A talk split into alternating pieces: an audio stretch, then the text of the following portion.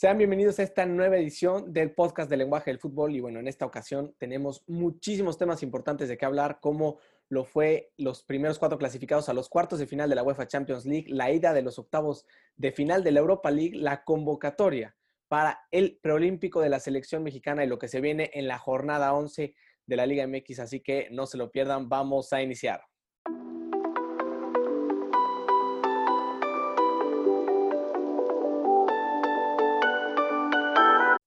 Y con esto vamos a dar inicio a los partidos de la UEFA Champions League. Y bueno, empezamos la semana el martes con un partidazo, el Juve Porto. Sí, sin duda el partido más emocionante de la jornada. Ahí veíamos al Porto al principio sorprendiendo con un gol de penal. Luego la Juve con Chiesa que salió encendido. Cristiano Ronaldo desaparecido. Luego por ahí una expulsión al minuto 54. Muy polémica, la verdad. No sé qué pienses, Ernesto. Sí, yo, para mí es muy polémica porque, bueno, ya está amonestado, pero, bueno, lo que pasa en la jugada, nada más para darles un poco de contexto, es que mandan un pase filtrado al delantero, Taemi, el cual termina pateando la pelota después de que el árbitro silba el final de la jugada. Con esto, por una actitud antideportiva, el árbitro termina sacando la segunda amarilla al jugador, lo cual en mi parecer también es muy exagerado, ya que se estaba jugando el pase a los cuartos de final al minuto 50, ni siquiera estaba intentando hacer tiempo, simplemente fue, pues bueno, pateó la pelota. Y me parece que la verdad es muy, muy estricto este criterio del árbitro, porque muchísimos más, hay muchas situaciones así, que ni siquiera la primera amarilla le sacan. Y ahorita ya teniendo una amarilla me pareció una mala decisión por parte del árbitro que, bueno, termina rompiendo con el juego. Al final, el Porto se terminó llevando la victoria, pero fue a pesar de esta circunstancia. Sí, para mí ahí, no sé si Cristiano Ronaldo tuvo algo que ver. Vimos ahí cómo fue la falta, pitó. Primero en reclamar fue Cristiano. Yo pensaba que solo le ayudaban al Madrid, pero creo que también Cristiano tiene que ver algo por ahí, ¿no? Bueno, son todos los equipos grandes, como que siempre, siempre el equipo grande se ve beneficiado más que los equipos chicos y eso es no solo en el fútbol, es en prácticamente cualquier deporte, quién sabe por qué. Pues ahí son cosas que nunca sabremos, ni buen punto. Sí, sin duda. Bueno, luego esta expulsión que al Porto le cayó como un balde de agua fría. Chiesa ya también mandó el 2 a 1. Esto significaba irse a tiempos extras y todo apuntaba que la Juve, que estaba encima, podía llevarse el partido, pero al minuto 115, un tiro libre de Sergio Oliveira que lo cobró de manera magistrosa por debajo de la, de la barrera, le dio la ventaja al Porto, el empate en el marcador, pero la ventaja en el global, y que obligaba a la Juve a meter dos goles. Luego a los dos minutos Rabiot termina metiendo otro gol, pero fue demasiado tarde para que la Juve pudiera conseguir el pase a los cuartos. Sí, sí, ahí la Juve me parece que no aprovechó la gran oportunidad que tenía. Tenía un hombre menos durante casi todo el segundo tiempo. Aprovecharon para anotar el gol del empate, pero estuvieron bastante tranquilos. Bajaron la intensidad sabiendo que eran uno más no aprovecharon para meter los goles necesarios. Y bueno, también sabían que si el Porto llegaba a anotar un gol más, ellos iban a necesitar dos. No se preocuparon por eso.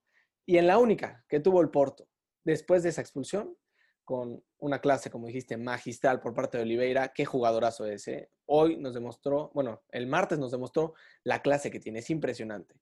La verdad no me había fijado. No lo conocía. Igual que tú. Y sí, es un auténtico crack, la verdad. Un crack cómo mueve la pelota, la clase que tiene es impresionante. Y también hablando de jugadorazos, lo que hizo Pepe. A todos nos llamó la atención de Pepe. Es espectacular que a la edad que tiene siga siendo uno de los mejores centrales del mundo. Y bueno, lo habíamos perdido de vista porque después de Madrid se fue a Turquía, regresó a Portugal, pero el partido que se aventó con 10 ante la Juventus fue de llamar la atención. Impresionante lo de Pepe, que bueno, fue de los hombres clave para darle el pase al Porto a los cuartos de final.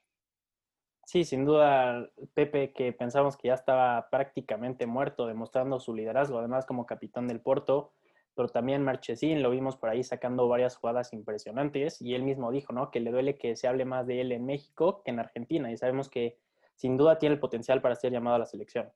Sí, claro. No, Marchesín también un arquerazo. Quién sabe cuántas le sacó a Cristiano Ronaldo mismo. Se hizo gigante en la portería.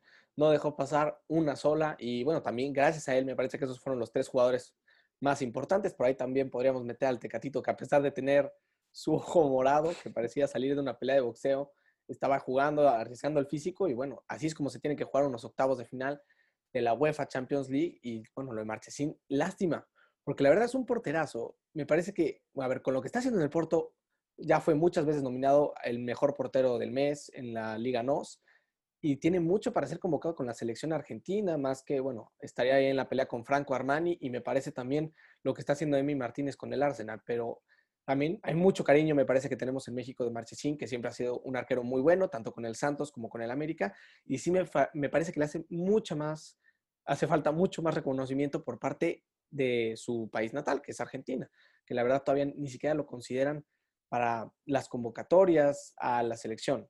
Y bueno, ese es un tema importante.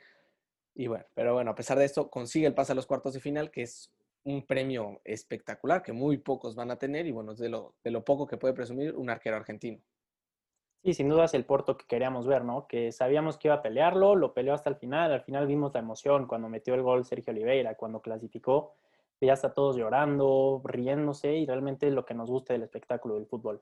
Es, es, lo bonito del fútbol, como bien dices, que estos equipos, bueno, al parecer chicos, que no son chicos, terminan derrotando a las grandes potencias del fútbol.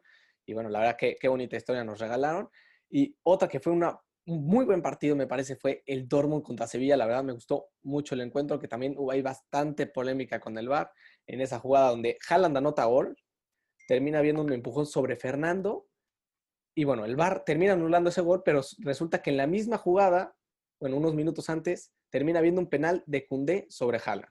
Se termina anulando el gol de Haaland, se señala el penalti y después de señalarse el penalti, termina este, fallando el penal Haaland, lo atraja Bono, pero resulta que se adelanta la línea, por lo que se vuelve a repetir el penalti. Entonces, tras siete revisiones del VAR, se cobra el penal, Haaland lo termina anotando, con eso es el 2-0 del Dortmund y bueno, con eso se complicó muchísimo el partido para el Sevilla.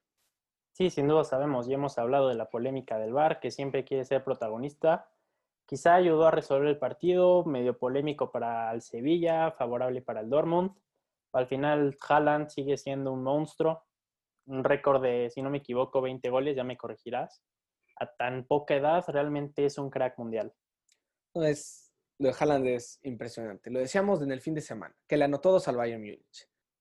Y volvió a anotar otros dos ahorita ante el Sevilla, cuatro goles en la eliminatoria ante el Sevilla, como bien dices, 20 goles en Champions League, la persona más joven en conseguirlo, en solo 14 partidos. 14 partidos a los 20 años, conseguir 20 goles en Champions League es algo espectacular. También lo veíamos en liga, que bueno, lleva igual más goles que partidos. Es sin duda alguna de las mejores promesas. Ya lo decíamos el lunes, yo prefiero ahorita Haaland que Mbappé, que bueno, también tuvo su buena actuación ante el Barcelona. Ahorita lo platicaremos, pero bueno, lo que hace Haaland es simplemente espectacular. La fuerza que tiene, la habilidad, la clase, la técnica es increíble, de otro mundo. Sí, sin duda, en unos años lo veremos como el, la persona que llegará a sustituir sin duda alguna a Cristiano y a Messi. No dudemos que se pueda convertir en uno de los mejores jugadores de la historia por su potencial y además tan poca edad. Sí, lo que ha demostrado a su, a su corta edad nos, nos, deja mucho, nos deja mucho por esperar de, de, este gran jugador. Y bueno, aparte de eso, dentro del partido, la verdad quiero resaltar lo que hizo el Sevilla, porque a pesar de todo este tema en el que sufren, bueno, todo este tema del VAR, que se termina anulando el gol, los dos penales, bueno, se llegan a sobreponer a la situación. En Esiria no un gol de penal, se mantienen vivas las esperanzas, lucharon durante todo el partido y después consiguen anotar un gol a 90 más 6. Y en la última jugada del partido estuvieron a nada, a nada de, anotar un gol. Que le queda la pelota a Diego Carlos dentro del área, está solo y en vez de tirar, prefirió tocar el balón para atrás a quién sabe quién, se terminó acabando el partido. Pero el Sevilla, a pesar de anotar el gol, el segundo gol del partido al minuto 90 más 6, estuvo a nada de empatar el partido en la última jugada con un pelotazo, quién sabe cómo. Pero el Sevilla estuvo a nada de conseguir empatar el partido, mandarlo a tiempos extras. Estuvo, la verdad, muy bueno este partido. Y bueno, hablando de esto, también el Sevilla perdió todo en las últimas dos semanas. Los últimos cuatro partidos perdió contra el Barcelona Liga, perdió contra el Barcelona en Copa, perdió contra el Elche Liga y quedó eliminado Champions League contra el Borussia Dortmund. Perdió Liga y Copa y bueno, digo, Champions League y Copa ya quedó eliminado. Y de Liga que tenía esperanzas todavía de llegar al título, porque si hubiera ganado al Barcelona y al Elche ahorita tendría los mismos puntos que el Real Madrid con un partido menos. Entonces, perdió todo en estas últimas cuatro jornadas. Sí, sin duda una lástima, ¿no? Un equipo español que siempre está por debajo de esos tres, que siempre es incómodo. Sabemos lo difícil que es la visita al Sánchez Pizjuán y que realmente tiene la capacidad de pelear en Europa. Lo hemos visto en los últimos años, sobre todo tantas Europas League que ha ganado en los últimos años. Sin duda un equipo muy bueno y una lástima, ¿no? Que haya perdido todo, que tenía la posibilidad de la Liga, Champions, que sabíamos que era más difícil, pero aún así da, da gusto ver a este tipo de equipos que siempre son capaces de incomodar a los más grandes. Sí, es también uno de los equipos que más me gusta. Por eso me dio lástima que hayan perdido todo, porque bueno, siguen siendo el actual campeón de Europa League. Pero bueno, yo creo que con la buena temporada que están haciendo se van a clasificar a Champions el año que sigue. bueno, reganarnos más de estas hermosas historias que siempre nos da la Champions League. Y bueno, el Borussia Dortmund a cuartos de final y cuidadito con quien les toque, porque bueno, el tener a Haaland ya, ya es casi seguro de que te van a meter gol. Entonces ahí va a tener que tener mucho cuidado. Y bueno, con esto pasamos a los partidos del miércoles de Champions, iniciando con el encuentro entre Paris Saint Germain y Barcelona. Sí, sin duda alguna vimos al Barcelona que esperábamos encima. Por ahí Keylor que parecía Dios sacando todo. Messi que se le veía con ganas. Por ahí sabemos el golazo que metió. Y luego el penal que pudo haber cambiado completamente la historia. Yo creo que si hubiera metido ese penal, hubiéramos visto una historia diferente, pero pues lo hubiera no existe. Luego Dembélé, que para mí la verdad ya ni sé qué pensar de él, tiene partidos buenos, luego malísimos, por ahí falló claras, fácil dos contra Keylor, pero lo que da gusto es ver al Barcelona peleando, vimos por ahí a Pedri sacando su magia como siempre, y realmente da gusto ver a este Barcelona que no pudo conseguir el resultado, pero demuestra que, que en algunos años va a seguir poder peleando con, bueno, en Europa, ¿no?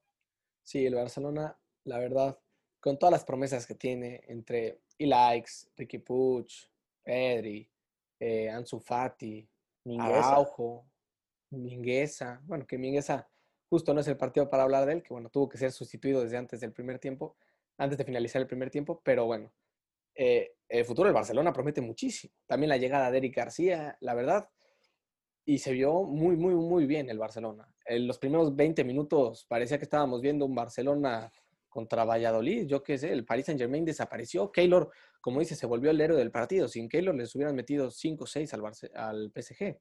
Eh, bueno, tuvimos ahí un travesaño inclusive de Serginho Dest, que se, que se animó, que bueno, hasta como decías, le pegó mucho mejor que Dembélé, que tuvo 3 solo contra Keylor Navas. Parecía Vinicius Junior en ese tiempo. O sea, es increíble lo que, lo que se perdió Dembélé. Y bueno, como decías, un golazo de Messi para volver a meter al Barça en el partido, después del gol de Mbappé por la vía del penal.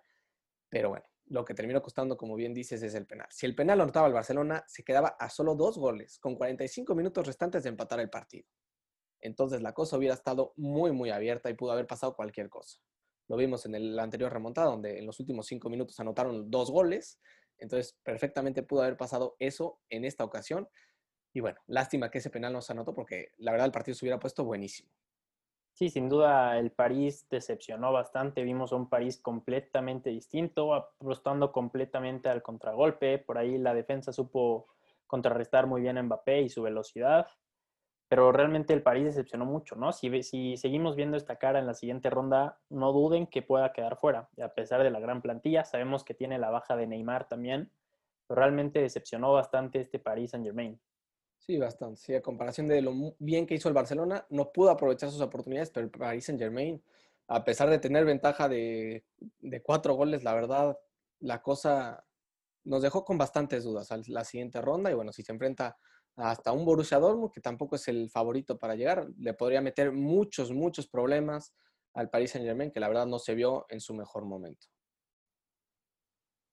Sí, sin duda alguna, esperamos una mejor cara del París el Barça, pues hay que seguir esperando porque se vienen años difíciles en Europa. Sabemos que está en un proceso de renovación.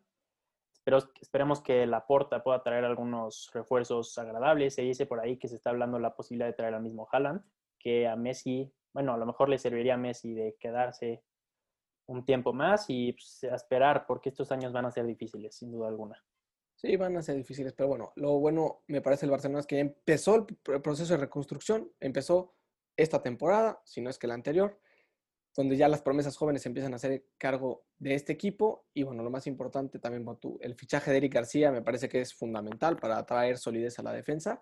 Y bueno, que se puedan ir jugadores como un Titi o Piqué, inclusive el Englet, que bueno, ya no han funcionado en el club. Y por otro lado, también lo que me parece importante es que el Barcelona sigue compitiendo, porque a ver, a pesar de todo lo que estamos diciendo, que el Barça no está en su mejor momento, el Barcelona sigue estando en la pelea por la liga y está en la final de la Copa del Rey. Entonces, en realidad todavía le quedan títulos por ganar al Barcelona en este torneo. los que se puede hacer Coman también para asegurar su puesto como entrenador, que me parece que ha ido de menos a más en lo que va de la temporada.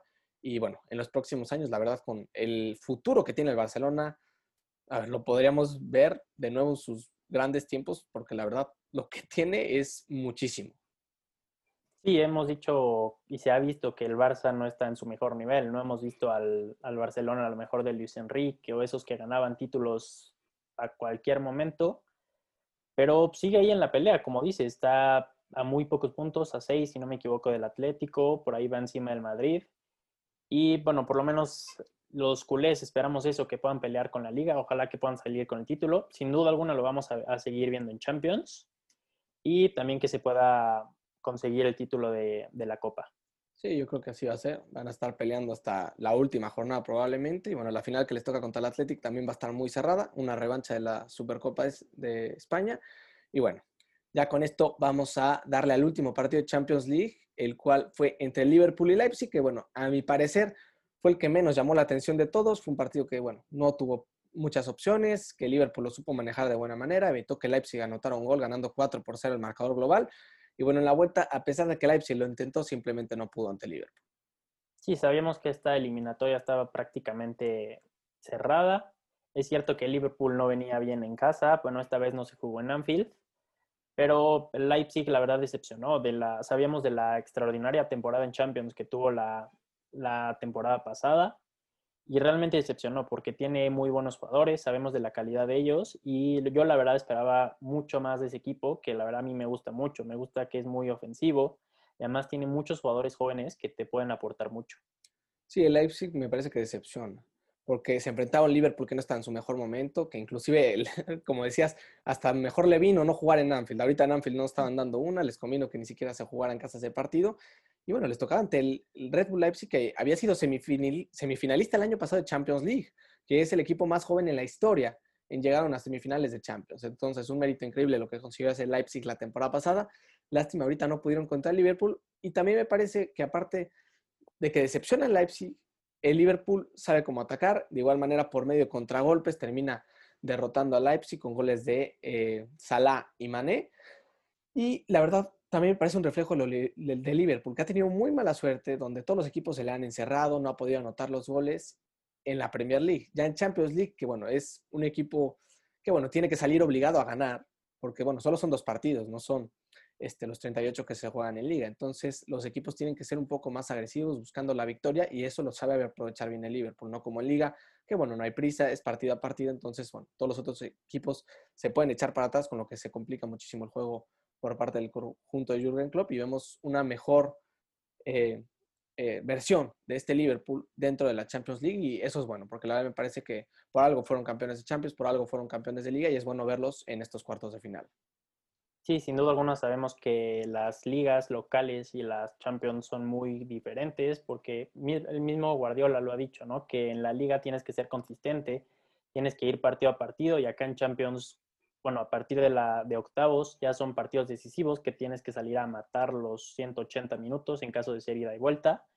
Y realmente da gusto ver a este Liverpool, que sabemos que ahorita está sufriendo bastante y que no tiene el mejor juego, pero pues con ese tridente, como ya lo habíamos dicho, en cualquier momento te pueden matar.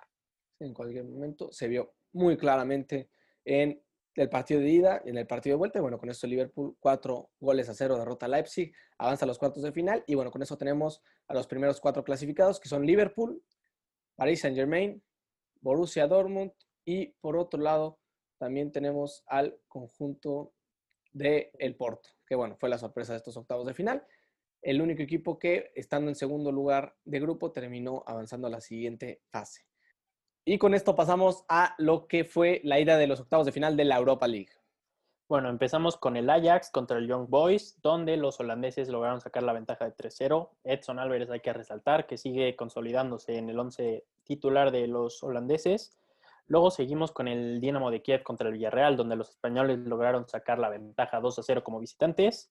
El partido más esperado, pero que decepcionó bastante, el United contra el Milan, donde se consiguió el empate 1-1 y todo se va a definir en San Siro. Y seguimos con el Slavia Praga contra el Rangers, que veníamos, que ya habíamos dicho que viene de conseguir el campeonato. Lograron sacar el empate a uno. Y bueno, después de eso tuvimos la victoria sorpresiva de la Roma ante el Shakhtar por un marcador de tres goles a cero, un partido que se esperaba mucho más cerrado ante un Shakhtar que lo hizo muy bien en fase de grupos de Champions League y que bueno, llegó a semifinales el torneo anterior de Europa. La verdad sorprendió bastante que la Roma con tanta facilidad pudiera derrotar tres goles a cero al conjunto ucraniano. Con esto también tuvimos el partido entre el Granada y el Molde, donde el Granada en su primera vez que juega una competición europea consiguió derrotar por dos goles a cero en la ida al conjunto noruego, con lo que bueno, está un paso más cerca de llegar a los cuartos de final.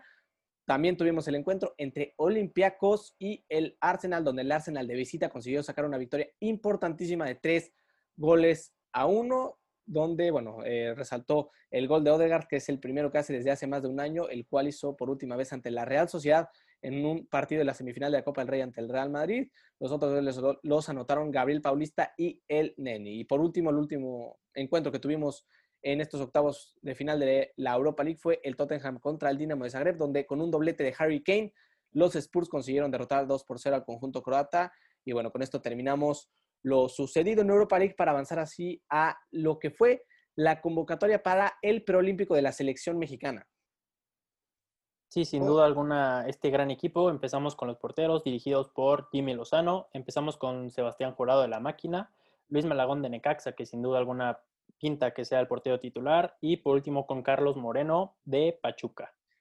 Después en la defensa eh, fueron seleccionados Jesús Angulo del Atlas, Vladimir Loroña de los Solos de Tijuana, Mayorga, que actualmente está jugando con las Chivas después de un buen torneo con los Pumas, Alan Mozo, que bueno, de momento sí está con los Pumas, el Tiba Sepúlveda, central de las Chivas, y Johan Vázquez, eh, que actualmente milita en los Pumas a préstamo del Monterrey. Luego seguimos con los mediocampistas, con Eric Aguirre de Pachuca, sin duda algún un jugador ya consolidado. El Piojo Alvarado de la máquina, Angulo de Chivas, seguimos con Antuna también de Chivas, Alan Cervantes de Santos, Sebastián Córdoba, uno de los jugadores de las mayores promesas del fútbol mexicano de las Águilas del la América, eh, José Joaquín Esquivel y por último, en mi opinión, el mejor jugador de este equipo, Charlie Rodríguez de, El Monterrey. Qué media vamos a tener mi pon. Y bueno, para los delanteros tenemos a nada más y nada menos que JJ Macías, acompañado de Alexis Vega, compañeros de equipo. Y por último, uno de los que fue la sorpresa en esta convocatoria, Santi Muñoz, que bueno, tuvo un muy buen mundial, su 19 hace, hace un tiempo, su 17, perdón. Este, bueno, ahora ya se consolidó dentro del primer equipo del Santos Laguna y bueno, con esto eh, termina dejando fuera al mismo Santi Jiménez, eh, jugador de la máquina, eh, la verdad me sorprendió bastante este cambio por parte de Jimmy Lozano. Sí, sabemos que Santi Jiménez, bueno, no es un jugador que digas que sea goleador, pero sin duda te aporta más funcionando como poste, que lo vemos por su altura. Bueno, Santi Muñoz también hay que resaltar que en sin duda alguna la promesa mexicana más grande ahorita, que lleva tres goles en el torneo. Macías también, que sabemos que ya es un jugador consolidado y que puede llegar a Europa en muy poco tiempo, con seis goles en el torneo. Pero también hay que resaltar la ausencia de Diego Laines, que sabemos que asistirá a la, a la convocatoria con el Tata Martino, y también resaltamos la ausencia de César Montes, que también asistirá con la selección mayor. Sí, ahí fue, bueno, más una decisión para, para empezar a mejorar la selección mayor. Ya a ese nivel tienen César Montes y Diego Laines, que bueno, son fundamentales para la selección absoluta de México. Y bueno, también Laines tuvo ese problema de que el mismo Betis no, los no lo dejó asistir a todos estos entrenamientos del preolímpico, por lo que, bueno, pues no pudo ser convocado para esta selección, que, bueno, esperemos que nos pueda llevar a Tokio y tener una representación digna, ya siendo un equipo eh, que, bueno, ya tuvo una medalla de oro en este torneo y, bueno, esperemos que con este equipo que la verdad promete bastante, mínimo estén en la pelea por esto. Sí, sin duda alguna no dudamos de la calidad de este equipo. Sabemos que la mayoría son jugadores ya consolidados en ese equipo y que pueden llegar a ser titulares o que están en ese proceso. Y también tenemos de tomar en cuenta ¿no? que los ciertos refuerzos que se pueden llevar a Olímpicos, sin duda alguna podemos esperar grandes cosas de esta nueva generación. Sí, con esos tres, tres refuercitos, la verdad se puede llegar a consolidar muy bien este equipo, que bueno, de momento tienen base las Chivas, que ya inclusive este, tuvo que cambiar su partido ante el conjunto del Monterrey, si no me equivoco, eh, debido a las bajas que van a tener por bueno, todos los jugadores que van a estar representando a la selección nacional. Sí, Chivas, que es el equipo con más seleccionados en esta, en esta categoría, con seis. Y la verdad, esperar grandes cosas. La verdad, en el reglamento, eso de Chivas es un poco polémico porque en el reglamento, según no se puede reprogramar los partidos, pero pues, por ahí les echaron una manita que además juegan contra los Rayados de Monterrey. Sí, ahí la selección, pues bueno, metió mano ayudó a que se llevara a cabo este proceso, porque la verdad seis jugadores, y bueno, son de los más importantes, por algo son este, seleccionados nacionales, y bueno, también al ser un equipo puro mexicano, pues sí son bajas importantes. Y bueno, hasta eso me parece que al estar aportando tantos jugadores a la selección, me parece que sí podría, bueno, de, dentro de todo se puede justificar este aplazamiento del partido. Pero bueno, yo creo que con eso terminamos todo esto sobre la convocatoria para los Juegos Olímpicos de Tokio y con esto vamos a avanzar rápidamente a los partidos que se jugaron entre semana para que también estén al pendientes. Empezamos con el Atlético contra el Atlético de Bilbao, eh, partido que se terminó llevando el Atlético, empezó perdiendo 1-0 ante el Atlético y bueno, consiguieron responder con goles de Llorente y Luis Suárez para así sumar otros tres puntos. Ahora ya están emparejados en partidos jugados con el Barcelona y el Real Madrid, pero ya sacan tres puntos más de ventaja, que bueno, ya están a seis del Barcelona y a ocho del Real Madrid, con lo que bueno, siguen manteniendo una muy buena ventaja para las últimas jornadas que quedan en la liga. Sí, sin duda va a seguir la pelea en la liga. Sabemos que el Barça está a seis puntos, pero también tiene ahí partidos complicados. Tiene el clásico en el Bernabéu, además tiene el partido contra el Atlético en el Camp Nou. Sin duda alguna va a ser un final muy emocionante de la liga. Para mi opinión, yo creo que va a estar entre el Atlético y el Barça, que ojalá que, bueno, al quedar ya fuera de la Champions y solo que le reste la liga, debe de enfocar todas sus fuerzas ahí, ¿no? Sabemos que el Atlético, pues lo más probable es que siga en Champions. Y pues un final emocionante que nos espera ahí, sin duda. Sí, un final emocionante. Las últimas jornadas van a ser muy importantes en la decisión por el título, ya que, como dices, quedan partidos muy importantes entre ya sea el clásico, queda todavía Barcelona contra el Atlético Madrid. Entonces, bueno, hay muchos partidos interesantes que vamos a tener que ver. Y bueno, también hablando de las ligas de Europa, el City, que como decíamos el lunes, ya tiene prácticamente la liga ganada a pesar de perder contra United, derrotó por cinco goles en dos al Southampton, con lo que, bueno, también se acerca tres puntitos más a la cima y ya está a punto de coronarse campeón otra vez de la Premier League. Sí, sin duda sabemos del, del potencial del equipo de Guardiola, lo consistente que es, siempre dando un buen fútbol, dando de qué hablar. Y la verdad yo sí espero a los Citizens poder proclamarse otra vez campeones de la Premier. Y, bueno, el otro partido que se tuvo entre semana, nada más para que estén al pendiente, fue el Monterrey León en reposición de las primeras jornadas de la Liga MX después de que el Monterrey tuviera varios casos de coronavirus, aplazó y bueno, hasta ahorita se jugó, partido que terminó empatado a un gol. La verdad, no hubo mucho en este partido. Lo único, bueno, que hubo medio polémico fue un penal ahí que supuestamente no era a favor del Monterrey, con el que se terminó empatando el partido, pero bueno, aparte de eso, no hubo mucho en el encuentro. Sí, León, sabemos que quién sabe qué le pasa con los equipos más, más débiles, por así decir, de la liga, y a los grandes parece que sí les hace competencia. Por ahí, el primer tiempo, la verdad, bastante bueno de León, que supo dominar, por ahí no pudo concretar, que ha sido uno de los problemas justamente de la Fiera en este torneo Segundo tiempo fue más para Monterrey y al final pudieron sacar el resultado. Sí, sí, vemos la dominancia de León y bueno, ahí la falta que le hace JJ Macías. ¿Quién hubiera pensado que un jovencito que venía de préstamo las Chivas le iba a hacer tanta falta a León? Que bueno, a pesar de eso consiguieron ser campeones, pero en este torneo también llegó Leo Ramos, que bueno, no pudo hacer lo suyo como delantero central del equipo y bueno, le sigue haciendo falta esa figura en la delantera central del conjunto de León para bueno, seguir anotando los goles y ya con esto vamos a dar inicio a lo que se viene en esta jornada número 11 el fin de semana de la Liga MX. Bueno, empezamos con los partidos de Puebla contra Atlas en el Cuauhtémoc a las 7 y media. Todos los horarios que les vamos a dar son de la hora de la Ciudad de México. Luego seguimos contra el Juárez, contra el Pumas. El Pumas esperamos que ya por fin pueda volver a levantar, a querer a ver a ese equipo que veíamos el torneo pasado. Sí, ojalá los Pumas puedan levantar y me parece que es la mejor opción ante un Juárez que tampoco está en su mejor momento con Tena, que bueno, ya está cerca de ser destituido, probablemente si pierde ante los Pumas será el primer entrenador que se va de la Liga MX, entonces los Pumas tienen una oportunidad de oro ante, hasta, bueno, también me parece que los Pumas han mejorado su nivel, entonces me parece importantísimo que saquen los tres puntos en este partido. Y bueno, con esto avanzamos a los partidos del sábado, donde empezaremos a las 7 de la noche con el encuentro entre el Tigres y Mazatlán, otro partido donde el Tigres tiene que aprovechar para sumar tres puntos. Y a las nueve de la noche tendremos el Cruz Azul contra Monterrey, partido importantísimo para ambos equipos. Sí, sin duda uno de los partidos más atractivos de la jornada. Sabemos la racha de ocho victorias que lleva la máquina consecutivas. Está a dos de lograr su máximo récord, que fue en la temporada 71-72, donde está el mítico Miguel Marín.